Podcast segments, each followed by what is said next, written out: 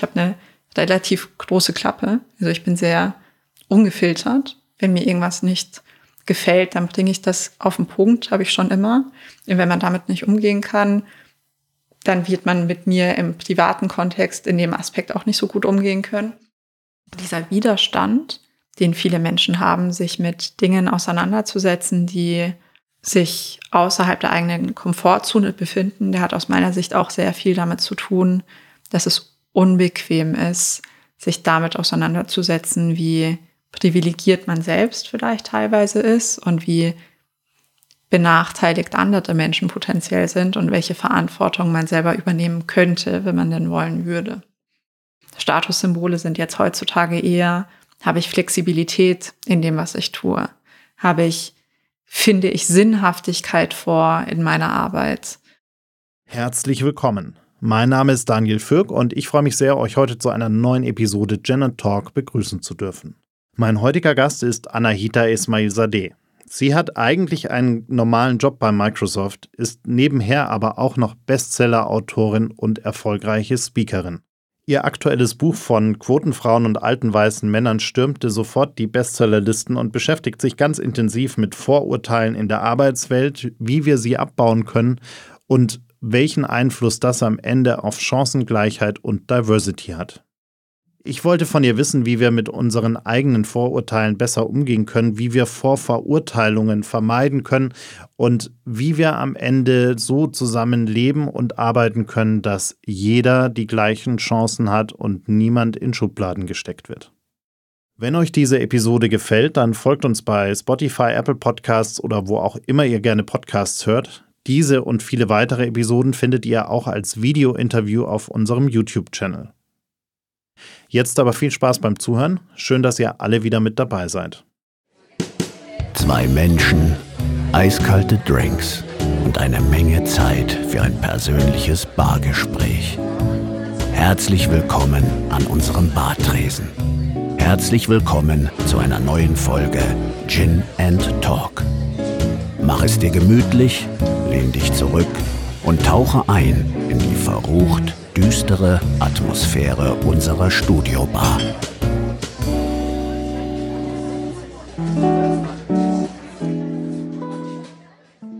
Liebe Anahita, ich freue mich sehr, dass wir uns heute hier zusammensetzen können, um ein wenig über Ungleichheit, über Chancengleichheit, über Diversity, über dein Buch, über äh, Karriere, über Arbeit, über all diese vielen, vielen, vielen Themen in deinem Lebenskosmos sprechen können. Herzlich willkommen. Danke, dass ich hier sein darf. Super cooles Studio, übrigens. Vielen Dank. Mm, ja, du hast ein Buch geschrieben und äh, ging ziemlich durch die Decke, obwohl es noch gar nicht so lange auf dem Markt ist, sind jetzt ein paar Wochen. Ähm, wie, wie fühlst du dich mit dem Erfolg? Hast du damit gerechnet? Das ist immer eine fiese Frage. Aber äh, wie, wie geht's dir damit, dass äh, du damit ja auch ziemlich viel Medienecho äh, generiert hast und äh, viele Menschen darüber reden, was du da auch geschrieben hast? Gute Frage.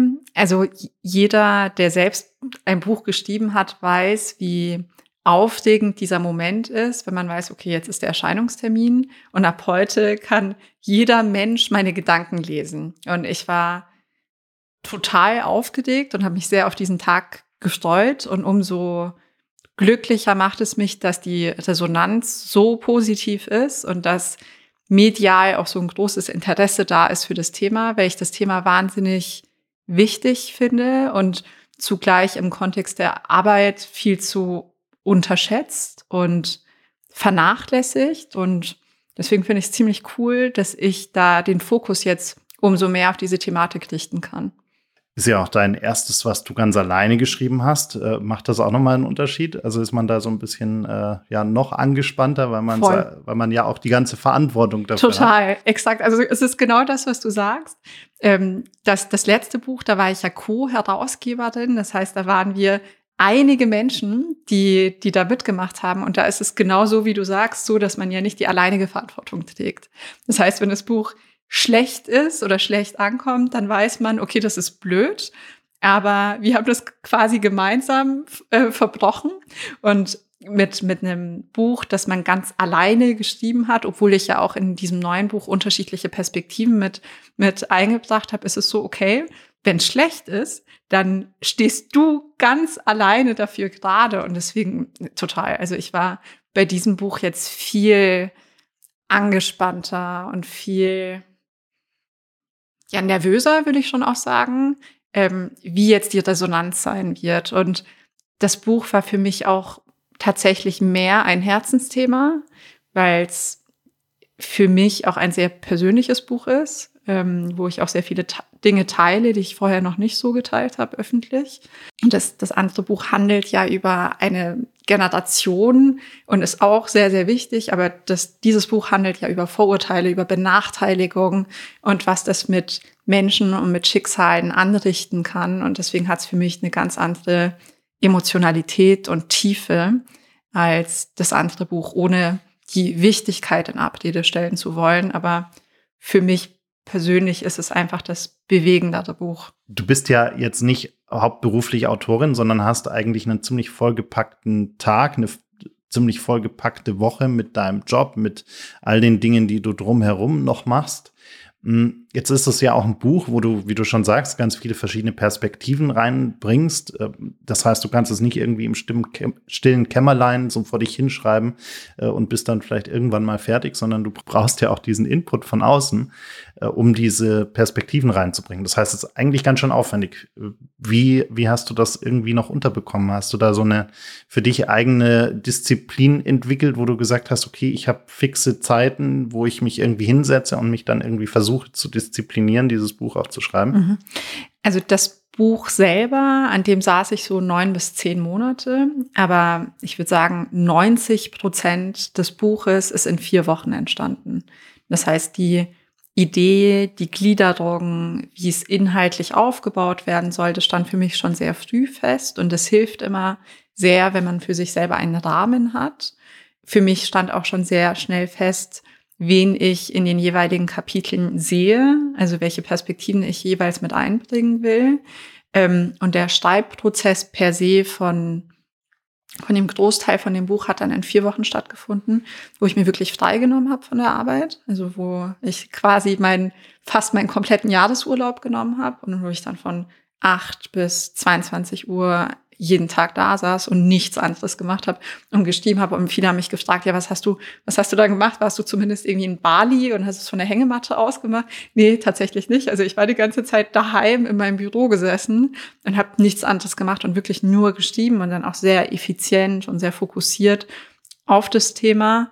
Ähm, und generell ist es ja bei mir so, und damit gehe ich auch sehr offen um, dass ich sehr effizient arbeite, aber natürlich auch sehr stark priorisiere, aber dennoch sehr wenig Freizeit habe. Das heißt, ähm, ich habe in dieser Phase sonst für mich nicht viel gemacht. Und es war für mich auch völlig fair und okay, weil es für mich von Anfang an klar war, okay, das ist ein Buch, das ist nicht ein Blogpost oder ein LinkedIn-Artikel, das ist ein Buch. Du, du hast da für dich selber einen gewissen Anspruch an die Qualität und da musst du halt zeitlich auch Opfer bringen, dass das gut wird. Zeitliche Opfer bringen und wenig Freizeit, das ist ja so ein, so ein Thema, was sich bei dir äh, schon seit ein paar Jahren äh, durchzieht und du bist da ja auch sehr konsequent und sehr diszipliniert. Ähm, was bedeutet denn Arbeit und Erfolg eigentlich für dich? Ja, also erstmal muss man ja so ein bisschen differenzieren. Ich habe ja meinen Hauptjob bei Microsoft und dann habe ich Dinge, die mache ich nebenher, wie zum Beispiel Keynotes oder ähm, mein, meine Aktivitäten auf Social Media oder jetzt wie zum Beispiel das, das Buch oder Podcast-Auftritte wie jetzt gerade. Das heißt, ähm, für, für mich, mein, mein Hauptjob, den ich habe, der ist für mich auch viel persönliches lernen, wachsen. Ich habe das wahnsinnige Privileg, in einem Arbeitsumfeld arbeiten zu dürfen, wo sehr viele Menschen sind, die unfassbar smart sind, von denen ich Tag für Tag viel lerne, wo ich mir viel abschauen kann, wo ich das Gefühl habe, ich kann auch an meinem eigenen Team sehr stark wachsen, an meinen Peers sehr stark wachsen. Und diese Dinge, die ich nebenher mache, das ist für mich eher, das hört sich jetzt seltsam an, aber das ist für mich eher meine Art von Freizeit. Also wenn ich irgendwo bin und eine Keynote halte, dann denke ich mir nicht, oh, du hast jetzt einen Urlaubstag genommen und musst da jetzt eine Keynote halten, sondern ich denke mir eher, boah, wie cool ist das, dass du die Möglichkeit hast, auf einer Bühne die Botschaften zu senden, die dir am Herzen liegen. Und da sind Menschen, die dir zuhören. Und da sind Unternehmen, die dir diese Bühne geben, weil sie deine Themen als gesellschaftlich relevant erachten.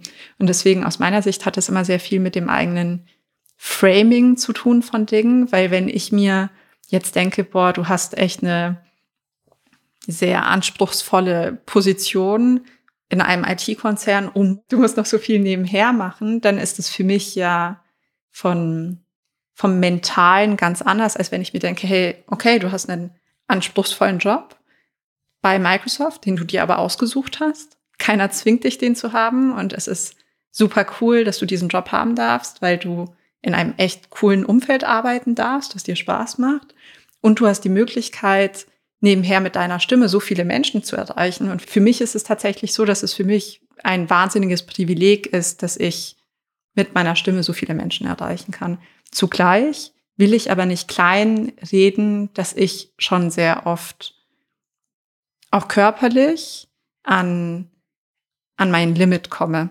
Also es ist schon so, dass ich zwar als Person sehr resilient bin, also ich brauche kurze Ruhephasen, um wieder voll durchstarten zu können, aber ich bin auch jemand, der wie, wie so ein Hund, der total begeistert ist von allem und so bin ich immer von allem begeistert und deswegen sage ich zu mehr Dingen ja, als ich sollte und ähm, mache dann einfach sehr, sehr, sehr viel und manchmal übertreibe ich es auch ein bisschen und deswegen finde ich sehr gut, dass ich da Menschen in meinem Umfeld habe, die mich dann auch darauf hinweisen, wenn es ein bisschen viel ist. Ich kann das ganz gut nachvollziehen, weil mir ging es auch immer so, dass ich gesagt habe, naja, die ganzen Sachen, die ich so nebenher und, und irgendwie ist ja alles miteinander vernetzt, aber äh, die, die stressen mich nicht und das macht mir Spaß und irgendwie alles gut.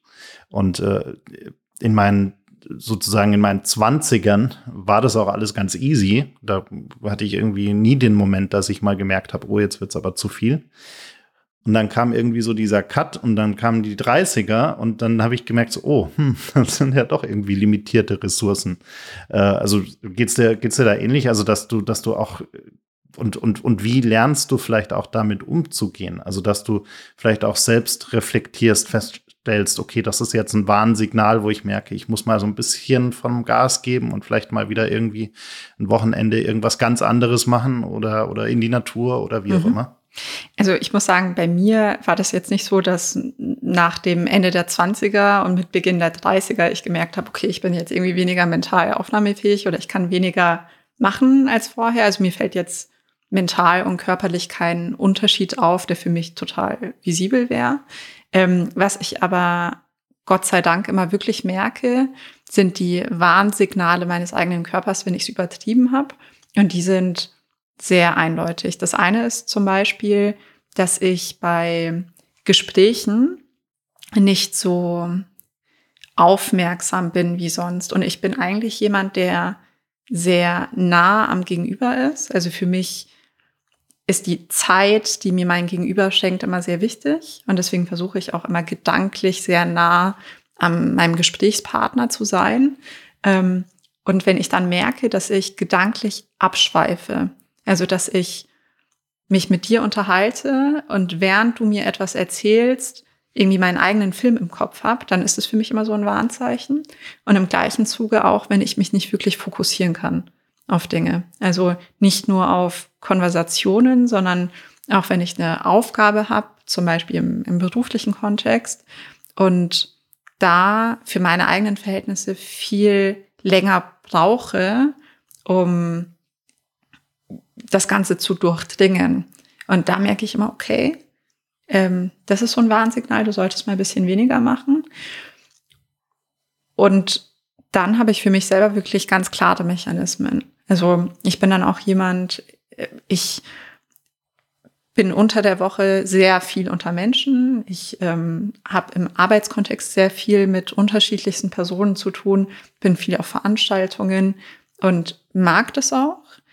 Aber ich nutze Wochenenden zum Beispiel ganz gezielt, um auch meine soziale Batterie wieder aufzuladen, indem ich auch viel Zeit für mich nutze. Also ne, sowas wie das, was wir jetzt machen, ist für mich nicht die Regel, an einem Sonntag jetzt einen Podcast aufzunehmen. Das mache ich ja zum Beispiel auch nur, weil ich da Bock drauf habe, weil es mir keine Energie zieht in dem Sinne. Ähm, und was ich auch mache, ist, ich achte ganz stark auf die Menschen in meinem privaten Umfeld, die ich mir selbst aussuchen kann. Im beruflichen Kontext ist es ja nicht immer so. Also da ist es ja oft vorgegeben, mit wem wir zusammenarbeiten und wir können uns selber aussuchen, mit welcher Intensität wir mit wem zusammenarbeiten wollen. Da haben wir manchmal so, so einen gewissen Rahmen, in dem wir uns bewegen können. Aber im Privaten bin ich unglaublich selektiv. Und ich schaue zum Beispiel nicht drauf, okay, hat diese Person jetzt Social Media Reichweite oder hat sie eine ähm, Position in dem Unternehmen, das für mich einen potenziellen Mehrwert hätte. Sowas war mir schon immer sehr, sehr egal. Ich schaue eher drauf, was für eine, für eine Energie hat ein Mensch und tun wir uns gegenseitig gut. Und das sind so die zwei, zwei Punkte, die ich beachte, um mental leistungsfähig zu bleiben. Also, dass ich mich mit Personen umgebe, denen ich gut tut, die mir gut tun, dass ich mich auch immer wieder rausziehe. Ich wohne selber im Münchner Umland, ich bin sehr viel in der Natur, ähm, versuche auch viel in den Bergen zu sein oder mit meinem Hund rauszugehen, also wirklich mir Zeit auch für mich selber zu nehmen, um ähm, auch nicht digital die ganze Zeit zu konsumieren, weil das für mich selber auch toxisch ist, wenn ich es zu viel mache. Und ähm, was ich zusätzlich mache, ist, ich achte sehr stark auf eine Ernährung, die mich leistungsfähig bleiben lässt. Also ich esse zum Beispiel auch mal kurzkettige Kohlenhydrate, wenn ich irgendwie Bock habe. Also es ist jetzt nicht so, dass ich mich selbst kasteie, aber im Alltag esse ich nur Dinge, die mich leistungsfähig bleiben lassen. Also ich würde mir niemals einfach so eine Käsesemmel oder so holen, auf die ich keine Lust habe, einfach nur um was zu essen. Also ich priorisiere wirklich gute Lebensmittel sehr stark hoch, weil das für mich so et etwas ist, das ist so ein Hebel, der mir hilft, um, um diesen Pace, diese Geschwindigkeit, die ich im Leben habe, ähm, aufrechtzuerhalten. Wie wichtig ist es eigentlich, dass wir da auch ein bisschen offener mit dieser, ja, nennen wir es vielleicht eigenen Verletzlichkeit oder der eigenen, ähm, ja, eben, dass wir alle eben nicht irgendwelche Superhelden sind, sondern dass wir alle auch irgendwie unsere Grenzen haben und es wichtig ist, darauf auch zu achten. Wie wichtig ist es denn, dass wir da offen drüber sprechen auch und nicht immer so tun, als wäre irgendwie die Welt super shiny und immer irgendwie alles toll und rosig? Ich finde es unglaublich wichtig, weil soziale Netzwerke ja oft diesen Eindruck suggerieren, als ob allen Menschen alles sehr leicht fällt.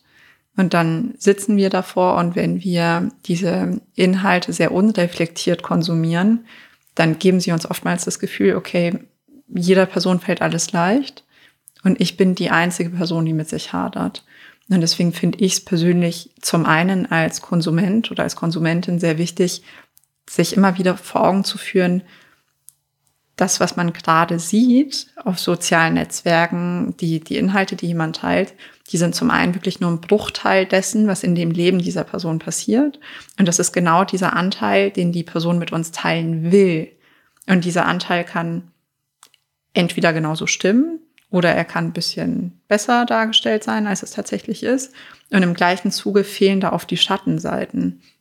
Und deswegen ist es mir persönlich auch sehr, sehr wichtig, auch aus Creator-Sicht, also als Person, die Inhalte teilt auf sozialen Netzwerken, immer wieder sehr offen damit umzugehen, dass ich selbst zum Beispiel auch auf sehr, sehr viel Freizeit verzichte.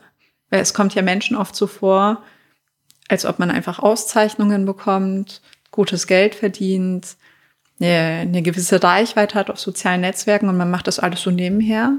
Aber dem ist nicht so. Also im gleichen Zuge habe ich persönlich zum Beispiel viel weniger Zeit für soziale Kontakte, als ich es gerne hätte. Ich habe viel weniger Zeit für, für Sport, für mich als, als Person. Und ich mache da gar keinen Hehl draus, weil ich immer will, dass man das Big Picture sieht.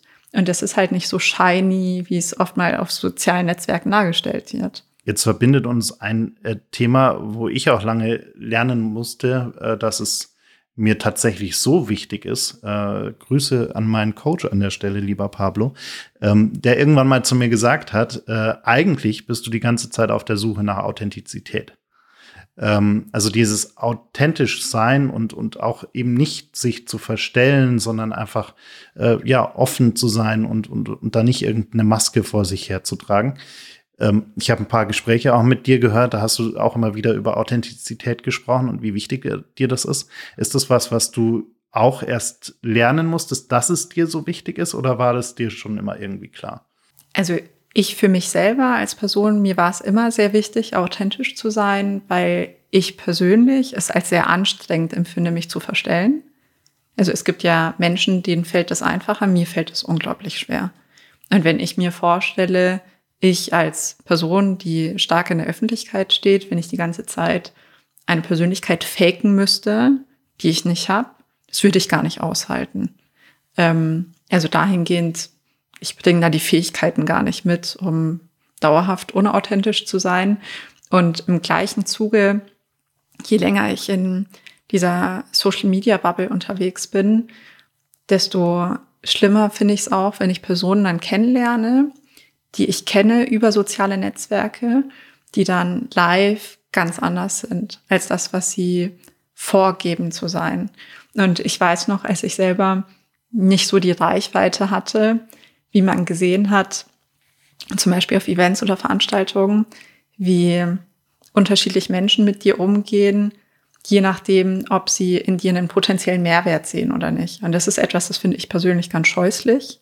Also wenn man mich auf einer Veranstaltung kennenlernt, dann ist es mir völlig egal, ob diese Person, wer diese Person ist. Ich denke mir, hey, das ist cool, das ist eine Person, die will sich mit mir unterhalten. Wenn ich gerade die Zeit habe, unterhalte ich mich super gerne. Und dieses ähm, Vorgeben, gewisse Werte zu haben, die man dann in Wirklichkeit nicht hat, das ist etwas, das finde ich persönlich sehr abstoßend. Und ähm, finde es auch jedes Mal ganz schlimm, wenn ich das dann live miterlebe, dass Personen so sind.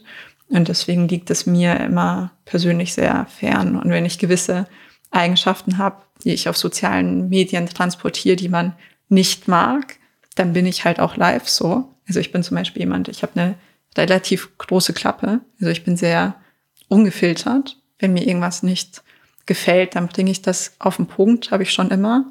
Und wenn man damit nicht umgehen kann, dann wird man mit mir im privaten Kontext in dem Aspekt auch nicht so gut umgehen können. Aber im gleichen Zuge die Dinge, die ich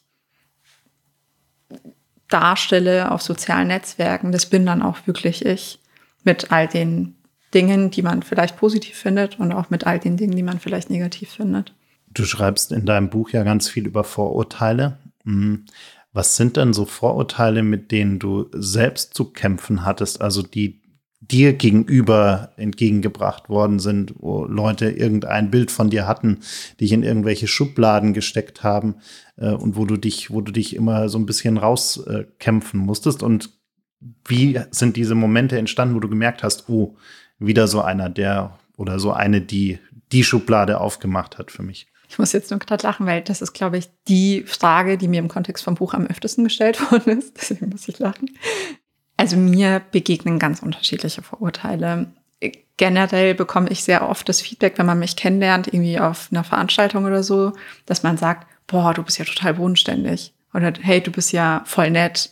Ich hätte jetzt gedacht, dass du voll abgehoben bist oder voll, voll arrogant bist. Und das ist zum Beispiel sowas, ich muss sagen, ich persönlich, mir gibt das nichts, irgendwelche Auszeichnungen zu bekommen oder eine gewisse Followerzahl auf Social Media zu haben. Mich ehrt das natürlich massiv, wenn Menschen meine Inhalte gerne konsumieren und wenn sie das inspiriert. Und mich ehrt es auch, neben anderen tollen Menschen ausgezeichnet zu werden. Aber das ist nichts, was meinen Selbstwert tangiert. Also es ist nichts, was mein Selbstvertrauen erhöht, sage ich nur, weil ich ganz genau weiß, dass sehr viele Menschen, die auch Auszeichnungen verdienen, nichts auf diesen Listen sind. Und dass oft unterschiedliche Faktoren zusammenspielen müssen, dass du eine gewisse Reichweite hast zum Beispiel, dass das nicht immer ein Qualitätsmerkmal für dich selber als Person ist. Und deswegen liegt es mir persönlich sehr fern, abzuheben. Und ich selber weiß immer ganz genau, wo ich herkomme.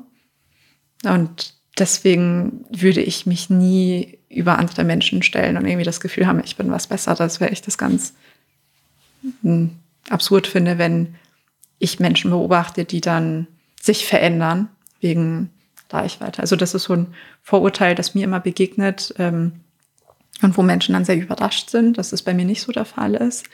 Dann oft alles so, was sich auf das äußere Erscheinungsbild bezieht. Ähm, also dass, dass dann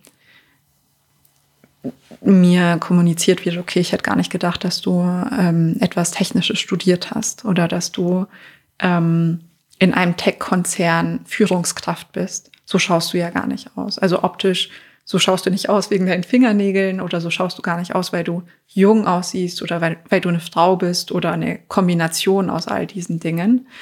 Ähm ja, also ich würde sagen, das sind so die Vorurteile. Also so ein Sammelsurium aus Geschlecht im Kontext mein, meines Jobs, Alter und ähm, äußeres Erscheinungsbild. Und das alles in der Kombi, das passt halt für Menschen irgendwie nicht in eine Schublade, vor allem nicht, wenn sie mich dann persönlich kennenlernen und ich dann charakterlich anders bin, als sie es erwartet hätten. Jetzt sind wir ja alle nicht ganz frei von Vorurteilen und ganz viele passieren ja auch unterbewusst, weil wir gar nicht wirklich richtig drüber nachdenken. Und das ist irgendwie ja auch normal und uns angeboren und, und in uns verankert. Ähm, wie gehst du denn damit um, wenn du selbst in eine Situation kommst, wo du merkst, oh Mist, jetzt hat mein Kopf da irgendwie bewusst oder unbewusst irgendjemanden in irgendeine Schublade gesteckt äh, und, und hat äh, eben selbst ein Vorurteil erzeugt, was vielleicht gar nicht zutrifft. Also ich selber merke immer, dass ich meinen eigenen Vorurteilen auf den Leim gegangen bin, wenn sich Menschen auf einmal ganz anders verhalten, als ich es von ihnen erwartet hätte. Also wenn, wenn sie quasi dieser Zielzuschreibung der Schublade nicht entsprechen, in die ich sie vorher, ohne es zu merken, reingesteckt habe. Und dieses Überraschungsmomentum ist für mich dann immer so ein Impuls, um mal innezuhalten und zu überlegen, okay, wieso bist du denn gerade überrascht? Ne? Und das habe ich in unterschiedlichen Aspekten immer wieder. Ich habe das immer wieder, wenn mich Personen positiv überraschen, weil ich ihnen eine gewisse Kompetenz allein basierend auf dem Erscheinungsbild nicht zugetraut hätte, was eigentlich so fatal ist, weil ich selber sollte ja wissen, dass man nicht auf Basis des äußeren Erscheinungsbildes irgendwelche Schlüsse ableiten sollte. Aber dennoch passiert es mir immer wieder. Mir passiert es zum Beispiel auch immer wieder, und das erzähle ich auch im Buch, wenn sich bei mir Leute bewerben, ähm, dass ich sie sehr unterschiedlich wahrnehme, je nachdem, welchem Geschlecht sie zugehörig sind. Also wenn ein Mann mir zum Beispiel erzählt, ja, und ich code am Wochenende und programmiere Apps, denke ich mir, hey, coole Sache. Und wenn eine Frau mir genau dasselbe erzählt, denke ich mir, boah, wie cool ist das denn? Und im gleichen Zuge, ähm, wenn eine Frau mir erzählt, ja, und ich will jetzt in Teilzeit arbeiten, weil ich habe zwei kleine Kinder daheim, denke ich mir, hm. Und wenn ein Mann mir erzählt, ja, ähm, ich, ich würde gerne in Teilzeit arbeiten aufgrund meiner Kinder und ich plane übrigens noch ähm, eine lange Elternzeit, denke ich mir, boah, wie cool, was für ein progressiver Mann. Also ich selber, obwohl ich sehr ähm, informiert bin, was Vorurteile angeht. Ich habe ja ein Buch geschrieben darüber und habe mich viel mit meinen eigenen Vorurteilen und mit diesen Konzepten auseinandergesetzt. Ähm, bin dennoch nicht frei davon. Und ich finde, das macht sehr, sehr deutlich, wie tief verankert dieses Phänomen in uns allen ist. Du schreibst ja auch schon im Titel des Buches über Quotenfrauen, über alte weiße Männer, also so diese äh, super Stereotype von, von äh, Dingen, die uns im, im Arbeitsleben vor allem immer wieder begegnen. Wir, wir, gehen immer in diese Extreme. Wir haben immer schwarz und weiß, aber ganz wenig grau irgendwie dazwischen und versuchen Dinge mit dem anderen Extrem zu lösen. Ähm, warum fällt uns das so schwer, irgendwie so einen guten Mittelweg zu finden, mit dem am Ende alle gut leben können und wo wir, wo wir dann tatsächlich diese Diversity, die Chancengleichheit hinbekommen? Weil es bringt ja auch nichts, wenn, also böse gesagt, dann äh, wir uns aufregen auf einer Veranstaltung über ein Dinner, bei dem nur Männer sitzen und gleichzeitig findet äh, ein paar hundert Meter weiter aber das, äh, aber eine Veranstaltung nur für Frauen statt. Also das bringt uns ja beides irgendwie auch nicht so richtig weiter, sondern schafft ja wieder nur so einen Graben dazwischen. Warum fällt uns das so schwer, diesen Mittelweg zu finden? Also ich glaube, die Antwort ist einfach aus meiner Sicht, weil es aus meiner persönlichen Perspektive viel einfacher ist, in Schwarz und Weiß zu denken. Also Grautöne erfordern so eine gewisse mentale Anstrengung. Und wenn ich selber weiß, ich nehme jetzt eine Position ein, die ist entweder schwarz oder weiß, und ich verteufel die andere Position und ich negiere die ganzen Grautöne dazwischen, dann ist es ja für mich viel, viel einfacher, weil ich mich ja dann überhaupt nicht mit diesen Zwischentönen auseinandersetzen muss. Und das ist auch so eine gesellschaftliche Entwicklung, die ich persönlich kritisch finde, weil sie die Konsequenz hat, dass wir gar nicht mehr in den Dialog miteinander gehen, weil wir Feindbilder haben und jeder weiß, okay, das ist jetzt meine politische Position, das ist meine gesellschaftliche Position und ich will mich gar nicht mehr mit Leuten austauschen, die nicht komplett deckungsgleich sind zu den Meinungen, die ich habe.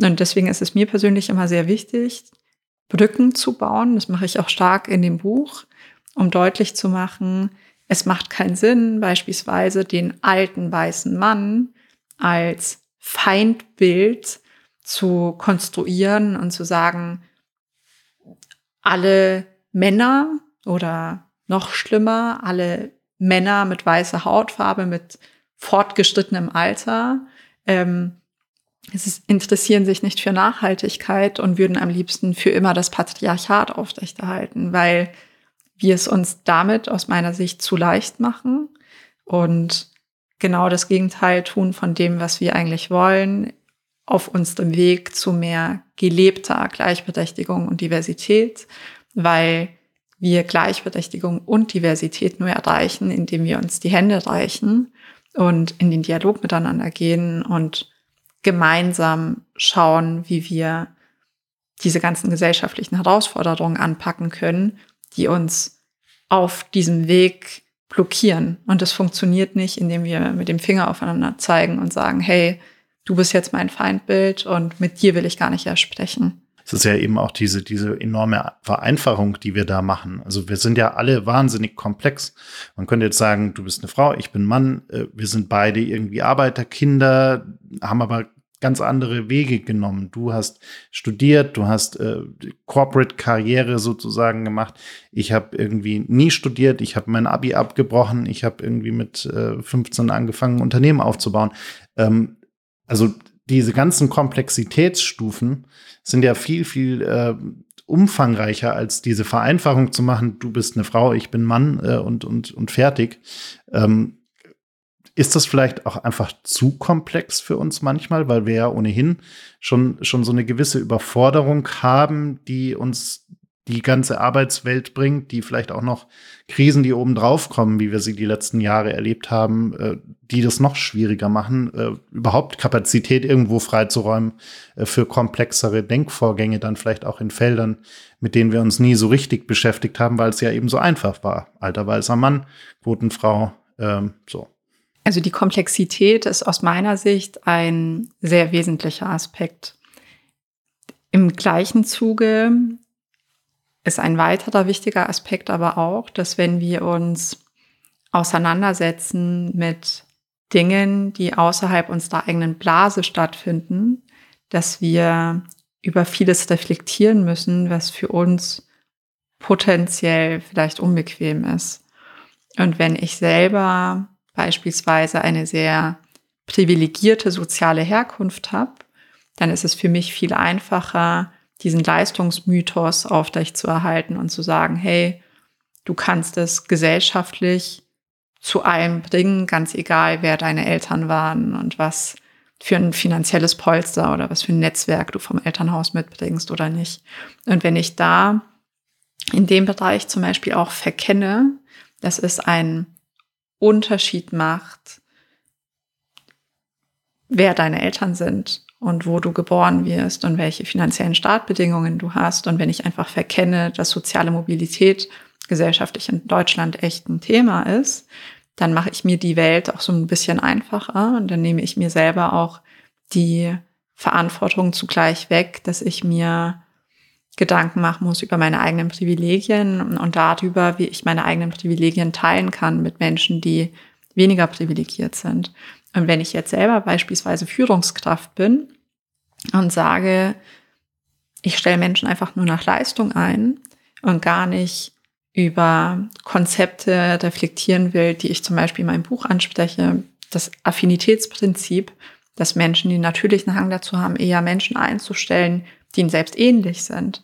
Und wenn ich mich dem versperre, dass ich mich mit solchen Phänomenen auseinandersetze, weil ich einfach sage, ich mache das eh schon richtig, dann mache ich mir damit ja meine eigene Welt auch so ein bisschen einfacher. Deswegen, ich glaube, ja, Komplexität ist definitiv ein Punkt, aber diese, dieser Widerstand, den viele Menschen haben, sich mit Dingen auseinanderzusetzen, die sich außerhalb der eigenen Komfortzone befinden, der hat aus meiner Sicht auch sehr viel damit zu tun, dass es unbequem ist, sich damit auseinanderzusetzen, wie privilegiert man selbst vielleicht teilweise ist und wie benachteiligt andere Menschen potenziell sind und welche Verantwortung man selber übernehmen könnte, wenn man denn wollen würde. Was hilft denn eigentlich wirklich am Ende, dass wir da besser werden? Also wenn wir jetzt gerade auch mal in die Arbeitswelt hineingehen, äh, was würdest du denn sagen, müsste passieren, dass, dass wir da wirklich einen Unterschied hinbekommen? Und zwar so, dass eben nicht jeder auch total genervt irgendwie davon ist, weil, weil man irgendwie ja oft dann auch das Gefühl hat, äh, also gerade die, die ja so angefeindet werden auf beiden Seiten sozusagen, äh, sind ja irgendwann auch total genervt von diesem ganzen Thema, weil es immer irgendwie immer diese, diese Vereinfachung ist.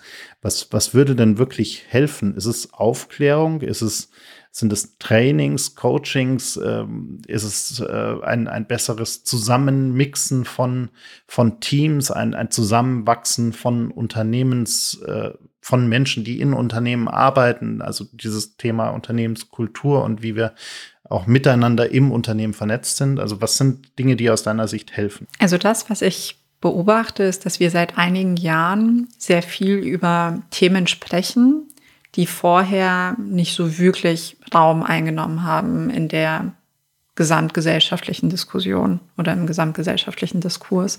Also zum Beispiel Nachhaltigkeit, zum Beispiel Diversität, zum Beispiel die Wichtigkeit einer gesunden Unternehmenskultur. Und das ist aus meiner Sicht eine sehr, sehr positive Entwicklung, weil nur wenn wir uns über Dinge unterhalten, haben wir die Möglichkeit zu reflektieren. Allerdings sollte es nicht bei Lippenbekenntnissen bleiben.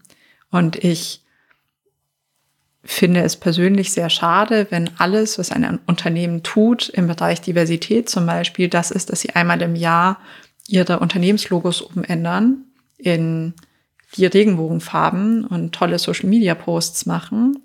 Und in Wahrheit weiß jeder Mitarbeiter, jede Mitarbeiterin, der oder die in diesem Unternehmen arbeitet, dass da nicht wirklich was dahinter ist. Und das finde ich kritisch.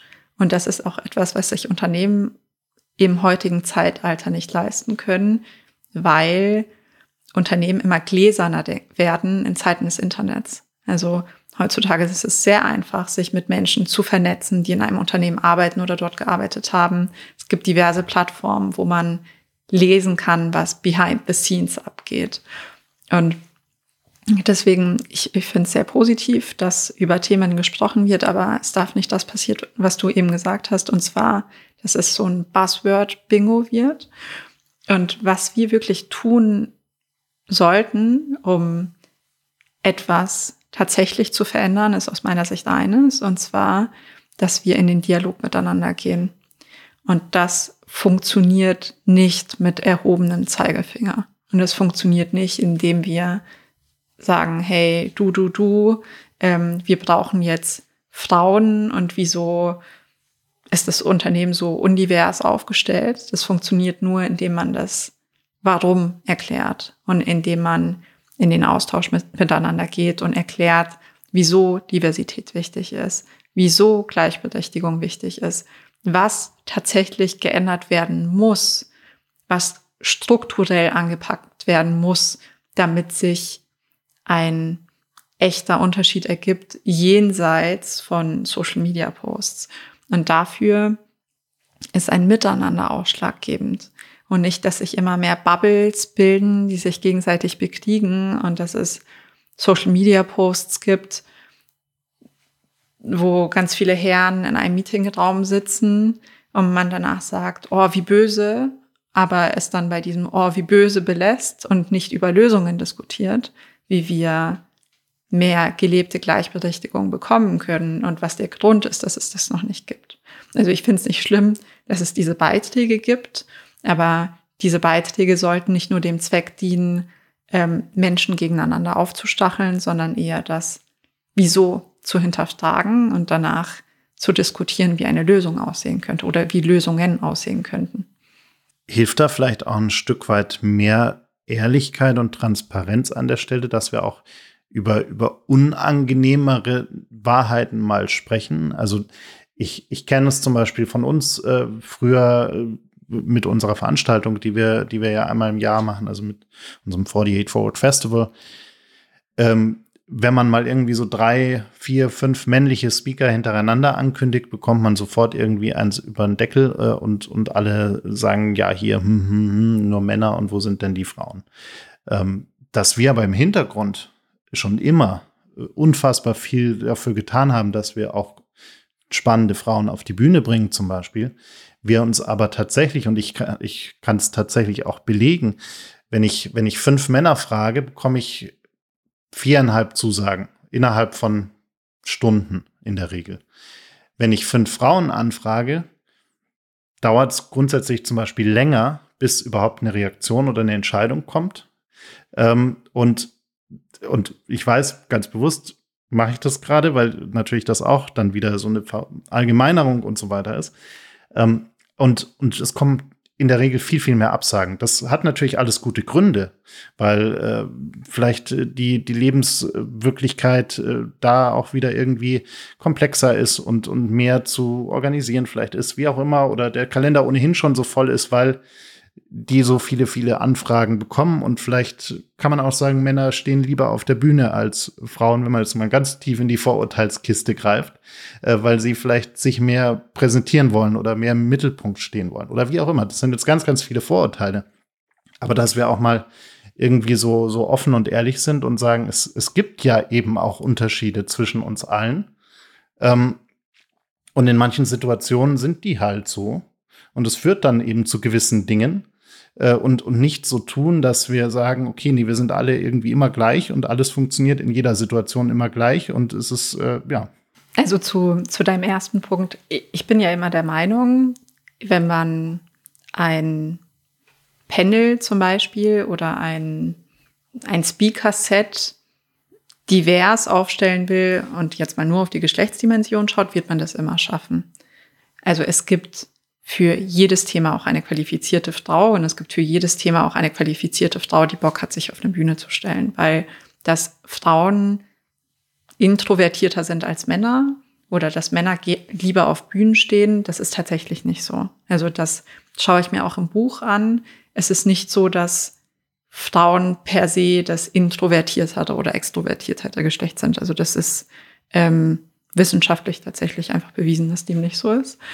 Ähm, was ich persönlich immer ein bisschen schade finde, ist, dass wenn Frauen angefragt werden für Veranstaltungen, es oftmals so ist, dass sie sich dann entweder über Vereinbarkeit unterhalten sollen auf Bühnen oder über Diversität.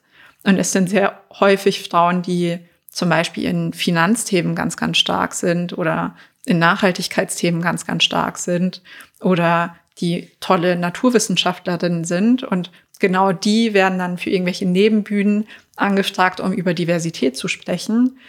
Und dann sagt man quasi, okay, wir haben ja jetzt Frauen auf der Veranstaltung. Das finde ich sehr, sehr kritisch. Also Frauen sollten aus meiner Sicht nicht nur für Diversitätsthemen angefragt werden, genauso wenig wie Männer äh, nicht für Diversitätsthemen angefragt werden sollten, weil das beobachte ich auch immer wieder, dass auf Diversitätspanels gar kein Mann drauf ist. Und das finde ich auch absolut absurd, weil wir zum Beispiel keine Vereinbarkeit bekommen können, wenn wir Männer nicht mit einbinden, Väter nicht mit einbinden. Das funktioniert nicht. Grundsätzlich, aus meiner Sicht, müssen wir, wie ich schon vorhin gesagt habe, einfach in den Dialog miteinander gehen. Und das bedeutet auch, Gespräche miteinander zu führen, die vielleicht unbequem sind. Und so, wie du es eben gemacht hast, vielleicht auch mal Dinge anzusprechen, die du denkst. Und dann kann ich meine Perspektive schildern, die vielleicht von deiner Perspektive abweicht. Und vielleicht findet man dann den gemeinsamen Nenner oder man findet keinen. Aber wenn du Dinge nicht adressierst, weil du Angst davor hast, dass sie für mich irgendwie komisch ankommen könnten oder ich etwas nicht sage, weil ich Angst davor habe, dass sie bei dir seltsam ankommen könnten, dann kommen wir ja gar nicht in diesen Diskurs, der notwendig ist. Und deswegen auch mal diese Sorge beiseite zu legen, anzuecken, das finde ich sehr, sehr wichtig, aber im gleichen Zuge wertschätzend und respektvoll zu sein. Vielleicht zum Abschluss noch ein kurzer Exkurs, weil mich das diese Woche ziemlich viel beschäftigt hat. Ich habe ähm, ein langes Gespräch geführt mit einem äh, sehr renommierten äh, Psychologen diese Woche. Und wir haben darüber gesprochen, äh, wie sich auch Ansprüche an Generationen verändern. Das habe ich vorhin schon gesagt, wir sind beide Arbeiterkinder, sind, also ich pauschalisiere jetzt mal, äh, wahrscheinlich in einer Welt aufgewachsen, wo sich unsere Eltern ziemlich äh, anstrengen mussten, um äh, Erfolg zu haben, äh, es aber irgendwie dann auch geschafft haben mit ihrem Einsatz und äh, daraus dann ganz oft dieses, äh, ja, du sollst es mal einfacher haben als ich, erwächst. Ähm, das heißt, Gleichzeitig ist es aber auch in einer Zeit gewesen, wo über Jahrzehnte es immer irgendwie bergauf ging. Also man hatte immer Chancen, äh, was daraus zu machen. Ähm, und, und man konnte dann auch auf dem Erfolg, den die Eltern vielleicht irgendwie hinbekommen haben, hat man es dann vielleicht selbst eben auch ein Stück weit einfacher gehabt, weil man vielleicht studieren konnte, weil man vielleicht irgendwie auch schon ein, zwei Kontakte irgendwie mitbekommen oder was auch immer. Wenn ich mir anschaue, wie äh, jetzt Kinder auf die Welt kommen und wenn ich mir deren Elterngeneration anschaue, also Menschen in unserem Alter anschaue, die ähm, jetzt zum ersten Mal mitbekommen, dass es, also zum ersten Mal seit dem Krieg mitbekommen, dass es nicht immer nur bergauf geht, sondern dass da auch große Krisen kommen können, dass es auch mal äh, eine Wirtschaftskrise gibt, dass es eine Finanzkrise gibt, dass es Krieg geben kann, dass der Klimawandel kommt und all diese Themen. Ähm, was glaubst du denn, was verändert das mit der Art und Weise, wie dann diese Kinder, die aus unserer Generation entstehen, ähm, mit Themen wie Karriere umgehen und mit Arbeit umgehen und vielleicht auch mit Themen wie Diversity umgehen? Also grundsätzlich ist es ja so, dass wir, wenn wir zum Beispiel über die neue Generation Z sprechen, wir so, so eine gewisse Tendenz dazu haben, alle Vertreter, Vertreterinnen über einen Kamm zu scheren. Und dann zum Beispiel zu sagen, boah, die sind ja alle total anspruchsvoll, die wollen alle Work-Life-Balance und wollen eigentlich die ganze Zeit nur Workations machen und die wollen auch alle eine Vier-Tage-Woche. Und in dem gleichen Zuge verkennen wir, dass wir uns in der Betrachtung dieser jungen Menschen häufig nur diejenigen anschauen, die zum einen hochqualifiziert sind und damit eine Arbeitsmarktsituation vorfinden, in der sie es sich tatsächlich aussuchen können, oftmals, wo sie arbeiten wollen und wo nicht. Und dass viele von ihm, ihnen auch aus wohlhabenden Elternhäusern kommen. Aber das ist nicht die Gen Z. Man darf nicht vergessen, dass es in dieser Generation sehr, sehr viele gibt, die einen erfolgreichen Einstieg ins Berufsleben gar nicht schaffen, die froh drum sind, wenn sie irgendwo unterkommen und gar nicht sich Gedanken darüber machen würden, okay, kann ich jetzt vier Tage arbeiten und volles Gehalt bekommen. Und deswegen die, diese Skepsis gegenüber jungen Generationen hat schon immer gegeben. Die hat schon in der Sturm- und Drang-Epoche gegeben und die gibt's halt jetzt wieder. Ähm, aber da ist mir so eine gewisse Differenzierung sehr, sehr wichtig. Im gleichen Zuge ist es aber natürlich so, dass diese jungen Menschen hier in Deutschland bis zur Corona-Pandemie und bis zum Ukraine-Krieg in Deutschland nie so wirklich echte Krisen erfahren haben. Und das macht natürlich viel mit Menschen. Und jetzt, wenn man im Hinterkopf behält, dass sehr viele von ihnen mit der Angst aufwachsen um den Pla Planeten, wenn viele von ihnen jetzt geprägt wurden durch die Jahre, in denen sie stark auch sozial isoliert waren, dann ist das schon etwas, was viel mit Menschen macht und was auch viel mit der Hoffnung macht, die eigentlich junge Menschen auszeichnet. Weil wenn es etwas gab, was alle jungen Generationen eigentlich immer ausgezeichnet hat, dann war es so eine gewisse Hoffnung, mit der man in die Zukunft gesehen hat. Und in den Generationen vorher eigentlich auch immer der Glaube, dass man es mal mit harter Arbeit besser haben kann. Und dieser Gedanke, der ist bei den Jungen heutzutage nicht mehr gegeben, weil da sehr viel Angst vorherrscht vor der Zukunft. Und das ist natürlich etwas, was ganz erschütternd ist für junge Menschen und auch ganz, ganz viel macht in der persönlichen Entwicklung. Merkst du da vielleicht auch, dass sich äh, der Stellenwert von bestimmten Dingen, die für uns ganz wichtig waren, also Karriere, vielleicht auch Geld, äh, irgendwie Einfluss, Reichweite, Macht, wie auch immer, Dinge, die in unserer Generation, glaube ich, schon noch weit verbreitet sind, dass sich das da so ein Stück verschiebt und auf einmal äh, die jungen Menschen heute sagen, also keine Ahnung, ich habe lieber vielleicht, äh, um dieses wunderschöne Stereotyp zu bedienen, ich habe lieber mehr Freizeit als Arbeit ähm, und achte vielleicht mehr auf mich, damit es mir gut geht. Äh, also gibt es da so eine Werteverschiebung, die du, die du wahrnimmst? Total. Also die Statussymbole, mit denen wir, du bist ja auch Millennial, mit denen wir aufgewachsen sind, die sind bei der jungen Generation viel weniger gegeben. Also ob man jetzt einen hochklassigen Firmenwagen hat oder ein tolles Eckbüro oder ein sechsstelliges Gehalt, da gibt es natürlich immer noch junge Menschen, die genau das als Ambition haben für sich, aber das ist jetzt viel, viel weniger. Also Statussymbole sind jetzt heutzutage eher, habe ich Flexibilität in dem, was ich tue? Habe ich finde ich Sinnhaftigkeit vor in meiner Arbeit? Kann ich es mir leisten, Sinnhaftigkeit vorfinden zu wollen? Und das hat sich massiv verändert, ja. Ich danke dir sehr für deine Zeit und dass wir über all diese doch sehr komplexen Themen äh, ausführlich sprechen konnten. Super gerne. Ich danke dir, hat Spaß gemacht. Das war's leider schon. Die letzte Runde ist ausgetrunken, das Gespräch zu Ende. Vielen Dank fürs Zuhören. Bitte nimm Rücksicht auf die Nachbarn und sei leise, wenn du die Bar verlässt. Aber vergiss auf keinen Fall, den Abonnieren-Button zu klicken.